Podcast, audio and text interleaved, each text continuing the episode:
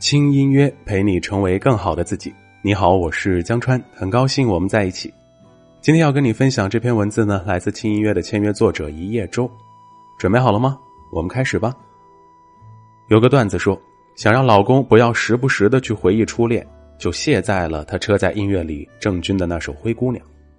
摇滚界的重量级人物郑钧，如今他已经剪去了长发，变成了《爸爸去哪儿》中的好爸爸。变成了在脱口秀大会中回忆年轻故事的大叔，和妻子刘云的浪漫故事也成了圈内的佳话。可是，却很少有人再记得那位陪着他从无名少年到摇滚天王的灰姑娘，他的前妻孙峰。你并不美丽，但是你可爱至极。哎呀，灰姑娘，我的灰姑娘，我总在伤你的心，我总是很残忍。我让你别当真，因为我不敢信。这是郑钧当年以孙峰为原型写的情歌《灰姑娘》，现如今还是许多人回忆初恋时的必听曲目。他们在大学里相识、相恋、相爱、相知，十几年不离不弃，生下女儿四年后正式结婚，然后在女儿八岁时协议离婚。孙峰是贤妻良母。但他唯一的缺点，就是什么事儿都埋在心里，不愿意说出来。除此之外，我就是被他宠坏的孩子，坏孩子。最终分手也是因为他说他受够了那个怨天尤人、不可救药、自私自利的坏孩子。我很惭愧，说实在的，他比我坚强，我配不上他。面对外界的质疑，郑钧这么回应。根据郑钧的这段回应，我想大胆的猜测一下他们之间的相处模式。面对多年的分分合合，面对郑钧的忙碌任性，孙峰不是没有怨言，他只是不说，然后在心里不停的画叉，数字攒够了，只能以离开收场。其实，在关系中就是如此，如果我们忍着不认真沟通，那些没说出口的话，可能。就成了婚姻中的癌。在日常的夫妻沟通中，我们常常觉得自己忍下去了千万句话，因为怕破坏关系，我们忍着没说那些不好的话。坐在我的咨询室中的这对夫妻，男的文质彬彬，女的知书达理，现在却吵得不可开交。你家的啥都好，你就全都传承吧。给孩子吃方便面、火腿肠，感冒刚好点就让吃冰淇淋，什么垃圾你给买什么？什么叫我家的呀？你家就什么都好吗？我妈帮我们带孩子还有错了？你怎么这么不知好歹呀？帮我是帮我吗？孩子是谁的？好好好，是我一个人的，行了吧？我谢谢你给的那点精。你说的是人话不？从早到晚拉着一张驴脸。哟，你现在觉得我是驴脸了？你早说呀！你看我还会不会千里万里赶过来嫁给你？就为这，我现在吵了架，往窗户外去看，除了跳下去就没别的地儿可以去。我用问题适度打断了他们。如果你们家的茶几会讲话，你们觉得此刻他会对你俩说些什么？我给了他们每人一张纸，让他们写下自己觉得茶几会说的话。我知道很多话你真的已经忍了很久了，妻子这么写道。而丈夫写的是：“要不是你忍着，就没什么平静日子。”打开纸条，他们彼此交换了答案。看完之后，就都沉默了。茶几会说的话，正是他们内心里的旁观者想说的公道话。他们都认为自己为了关系和谐，忍下去了千万句不该说的话，但事实上，这些忍下去的话，终究会有爆发的一天。鲁迅先生早就说得好：“不在沉默中爆发，就在沉默中灭亡。”这句话送给婚姻中的沟通也很合适。怕被看作追随依附，我们忍着不说那些好听的话。经典电视剧《父母爱情》中有这样一个片段：老了的安杰听说炒股可以赚钱，羡慕那种不出门鼓捣几下就有大把钱入账的感觉，于是也开始了炒股。好巧不巧，就赶上了股市全线崩跌，没几下便把老头子江德福一年的退休工资给败光了。江德福怕安杰继续炒股赔钱，没收了安杰的财政大权，每天只给安杰十块钱买菜用。安杰怎么能受得了这个呀？决定把劳务权也交出去，于是让德福做出选择。出乎意料的是，江德福居然选了包揽家务活。这败家媳妇儿，平时大手大脚也就罢了，你说自己花了用了也行啊，这叫什么事儿啊？我那点工资全都让他给打了水漂了。其实老头子江德福很心疼安杰，怕他因为炒股败了钱生闷气，气坏了身体，变相的帮他承担了家务。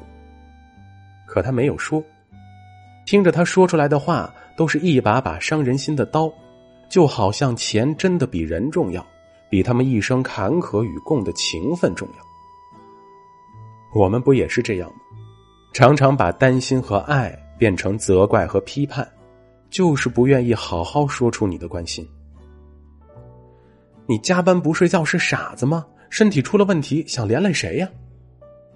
你眼瞎呀？对比几下就知道这是假货呀！笨不笨啊你？磨合久了，耐心没了，我们总是不能好好说话。心理学家 John Gottman 在《爱的实验室》中发现，我们的婚姻中有这样一部分人。当他们与另一半坐下来准备好好沟通时，就如同面对一头张牙舞爪的老虎，会产生生理上的排斥。这时候便会血流速度增快，迅速进入反击和进攻状态。文艺女导演、女演员徐静蕾奉行只谈恋爱不结婚，而让她做出这一决定的是父母的婚姻关系。